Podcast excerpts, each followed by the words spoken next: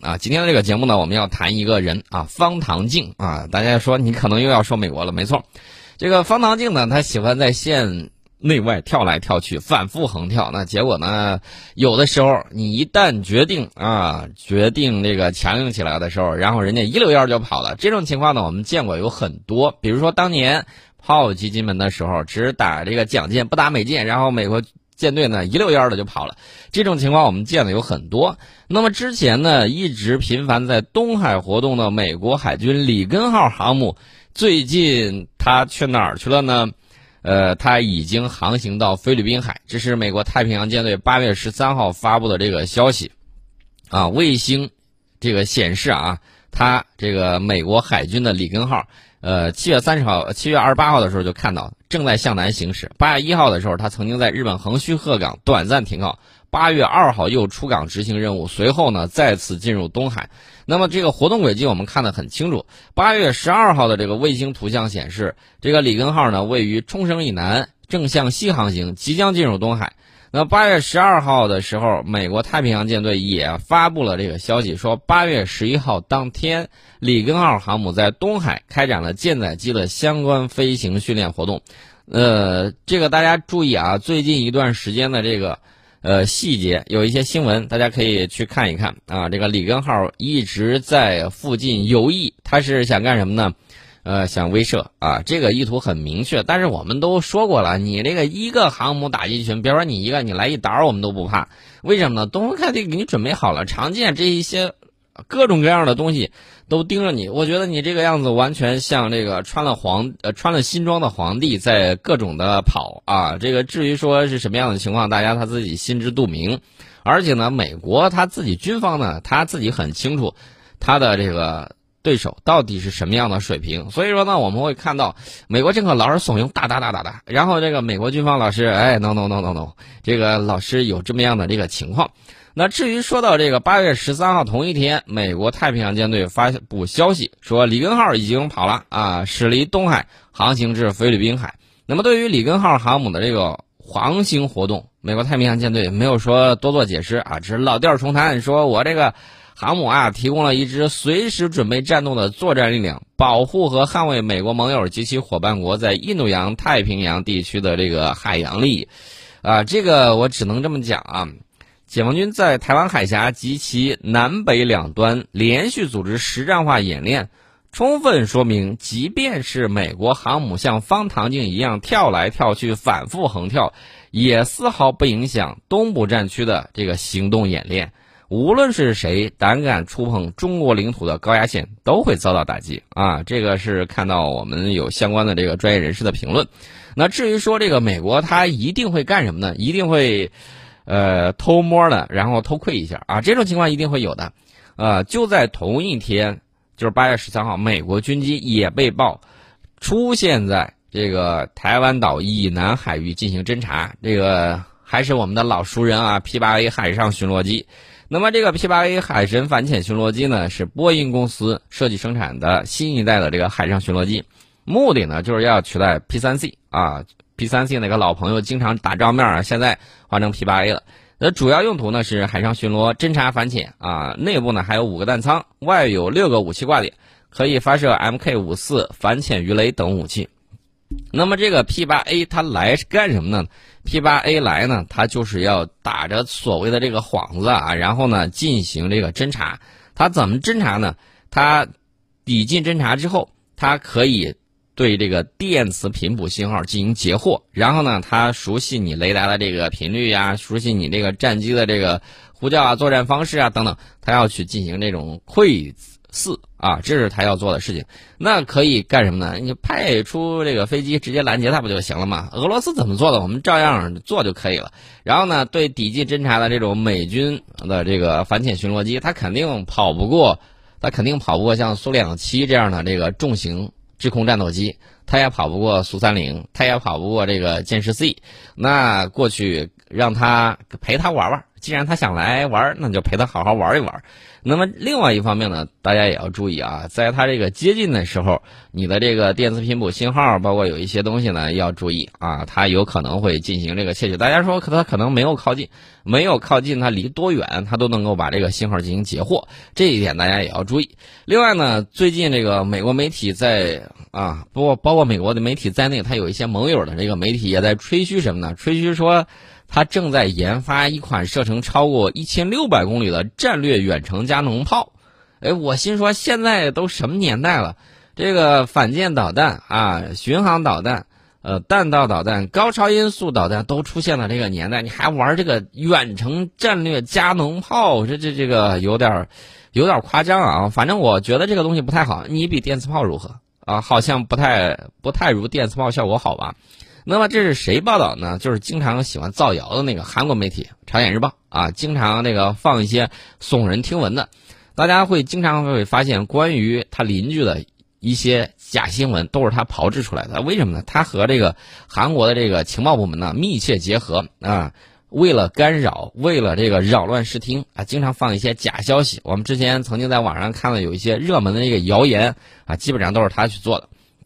那么他搞的这个东西说的有鼻子有眼的，是谁先说的呢？美国经济杂志《福布斯》，这个福布斯说这个报道了一篇这个文章啊，这个文章题目很有意思，叫“与中国开战，美军将在何处部署射程为一千英里的远程加农炮”，这是典型的标题党啊，语不惊人死不休，为了博人眼球，为了抓流量，那简直是上嘴皮挨天，下嘴皮挨地。你问他脸呢？不好意思，这个为了流量他不要脸了。所以说呢，他就经常搞这种标题党。那么他的这个想法，战略远程加农炮到底是一个什么东西呢？这个计划呢是二零一九年底曝光的，目前公开信息只有一张设计概念图啊，既没有进入验证阶段，也更不用说这个建造阶段了。这个美国陆军之前就说，啊，希望二零二三年之前能够造出来一个演示原型，至于正式投产，不知道猴年马月了。我想知道你这种超远程的这个火炮武器目的是干啥？呃，难道是觉得火炮比这个导弹要省钱吗？应该说炮弹它比导弹它是要便宜一些的。但是我想知道的是，你这个射程如此远的这个大炮照片儿啊被放出来，然后还是大型军用卡车拖曳，它到底是怎么射程达到了这个？啊，一千六百公里了，我我很好奇啊，你到底是怎么做的？之前我记得当年伊拉克曾经搞过那种超远程的那种火炮，那炮管长度特别的长，后来呢被美军给缴获了。当时这个我还也很有印象，那个东西呢后来不了了之啊。当时有一个火炮专家，他就特别推崇什么呢？就是长身管的这个火炮，甚至一度去想啊发射卫星啊什么之类的。不用靠这个火箭，直接一炮把它打上去，呃，有这种想法。那这种后来呢，被证明还是效果不好。虽然它组装起来这个炮管长度呢超过了二十米，那大家可以想象，你平时怎么去拉它，这是个大问题。那这种概念型的这个东西啊，投产遥遥无期，为什么热衷于拿出来去炫呢？呃，当然了，这个媒体呢，一部分是流量的问题，另外一部分呢，他要配合他们自己的这个宣传啊，想要这个威慑。你比如说这个兰德公司，兰德公司大家知道啊，这个它成名之作是什么呢？就是预测朝鲜战争。他那会儿呢，就就这个预测准了，其他都没预测准，他预测准了。这个蓝毛蓝毛公司呢，这个不是蓝毛公司啊，是兰德公司，就一战成名。然后呢，他进行了很多的这种分析啊，什么之类。像美国这种智库哈。公司还有很多。二零一九年，兰德公司发布了一个这个报告啊，这个地图里头就可以看出，这个兰德公司假设在韩国、日本、菲律宾部署射程为七百五十英里，就是一千二百公里的这种炮台或者导弹的情况。他说，如果在韩国部署，这个将处于将处于一个威慑到我们周边啊，就是我们这个周边部分省份的这个位置啊，这是兰德公司的这么一个假设。当然了，兰德公司的这个东西呢，你要一分为二的去看啊。第一，它有没有这个预测标准呢？有啊，内部的这些东西还是比较好的。那有没有预测不准呢？也有大批的啊，甚至有的时候是为了帮助美国军方去拿国会的钱，然后呢就各种渲染啊，这个所谓的俄罗斯威胁论呐，所谓的这个其他的威胁论呐等等，他会给你抛弃一大堆。我经常就讲，这个美国一旦说是美国军方向国会要钱的时候，他通常都会把中俄的力量说成上能打天顶星，下能够打地球上任何一个国家啊，他就把你夸张成这个样子。呃，如果一旦说他需要哎夸耀自己能力强的时候，不好意思，那除了美国人之外，没人能够打外星人。你就会从他的这个好莱坞大片里面看得出来，啊，他的这个美国海军很能打，美国海军陆战队很能打，美国空军很能打，然后拍了很多这个照片，甚至美国军队还和变形金刚一起打，哎，这个我们已经看了很多了，咱这儿就不多说啊，这是一种潜移默化的这种心理暗示，但是实际表现大家也都看到了，实际表现咱就不好意思说多说啊，记了不记得这个前两年，美国特种部队啊，这个以。特别能打仗著称的一支特种部队，在非洲啊小国，结果翻船了啊！这个特种部队的士兵，结果被人家给打得死死的不说，还把这个视频统统都放到了网上。就是他头盔戴的不是有那个呃记录的那个视频嘛？啊，直接人家给弄出来，弄出来之后上传到网上。我当时还下了，呃下下来看了看，这种情况都有，这种翻船的例子有很多。你再比如说在阿富汗。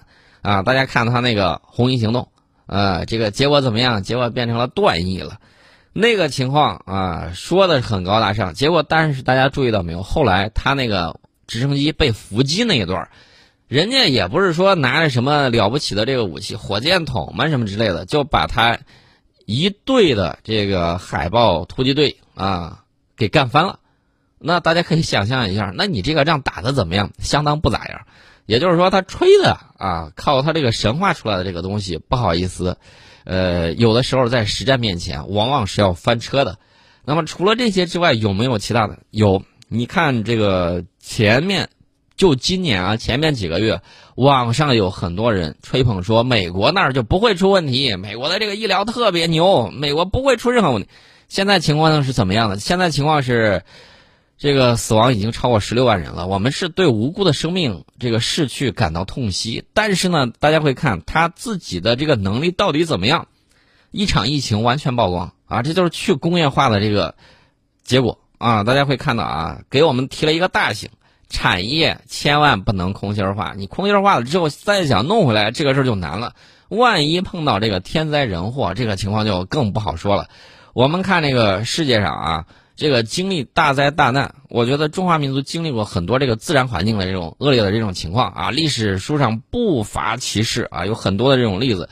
所以说呢，我们除了这个要自身发展之外，还有就是什么呢？还有就是对大自然啊，大自然不管你这个是人还是这个动物，也不管你是生物还是什么其他的东西，它一视同仁，它只按照自己的规律走。那怎么样顺应市场？自然规律，然后规避灾害，然后更好的让人类发展，这个是摆在全人类面前的课题。哎，从这个里头呢，我们就看到你这个组织能力也好，你的这个管理能力也罢，啊，这个谁能够做得更好？我觉得倒不如大家去比一比这个啊，如何这个抗灾减灾，如何把人民的生命安全放在首位？我觉得大家不妨去比比这个，老是搞一些这个什么航空母舰的这个东西，当吃还是当喝呀？啊，不好意思，人家有的时候你没有。人家就可以干什么呢？物力威慑来抢啊，对不对？他抢劫成本如果低的时候，他一定会动手。你比如说在什么时候呢？在英国刚刚工业化的时候，人家就是用抢的啊。如果他抢不过，发现人没法抢，或者说做正常贸易都没法做的怎么办？举国贩卖毒品。那那英国不光是抢别人呢，抢西班牙了吧？抢葡萄牙了吧？都抢了啊。然后呢，这个女王是特许的。让海盗头子摇身一变变成这个英国的这个皇家海军的这个头目，然后呢就放手让你去抢，呃，这个西班牙辛辛苦苦这个挣来的这个金银，哎，不好意思，一船给你抢光了，先用抢的。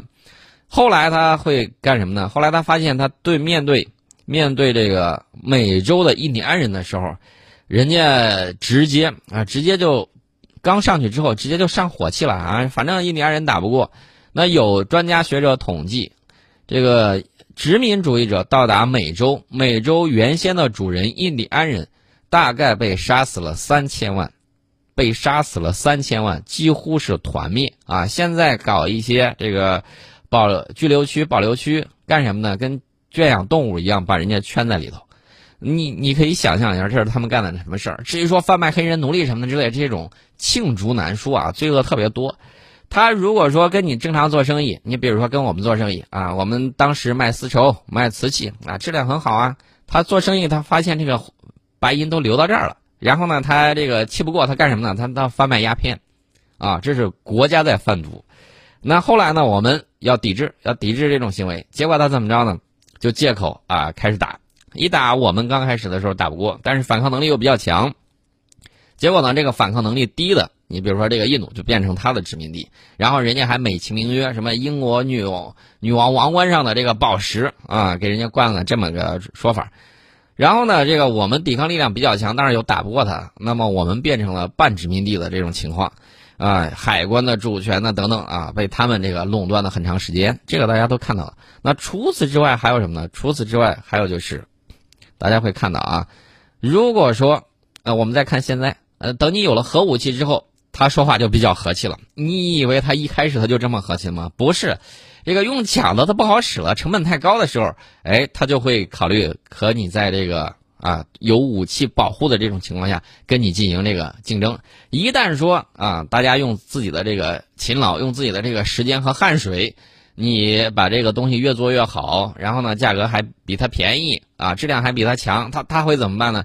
他就开始指责说你这个抢他的这个工作机会啊什么之类，你倒是辛辛苦苦的去干呢啊，这个劳动致富嘛，对不对？他不，他就开始指责你，就开始污名化啊，说这个不能让中国崛起啊，不能让他怎么样。他如果按照我们这种生活方式的时候，他就会怎么着呢？他就会说地球养不起了。那地球咋就养得起你了？最我最烦的一点是什么呢？就是他们说，哎呀，这个中国吃猪肉，然后呢导致了这个温室效应。我心说，那牛放的屁打的嗝，它不比猪要多吗？那你啥时候把这个吃牛肉给停下来？你养了那么多牛，对吧？我们这个还是相当环保的啊！不让我吃肉，我这个就想我想干的事情，你自己想想啊！你不让我吃肉，我会作为一个大吃货来说，那是什么感觉？所以说呢，不想让我吃肉的人，我一定会是想让你吃草啊！就这么简单。我我只是发出我个人的这个言论啊。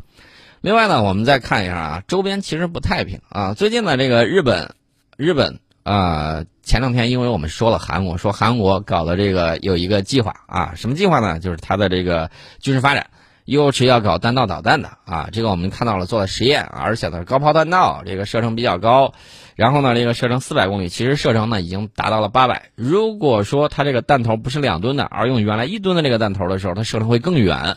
我。在视频节目里头已经跟大家说了，我说这种情况一定会引发日本的这个一系列的反应。那至于将来会不会加剧东北亚的这个地区局势紧张和军备竞赛，我相信是有这种可能性的。好，我们先进一下广告，广告之后我们跟大家接着说日本最近在考虑什么。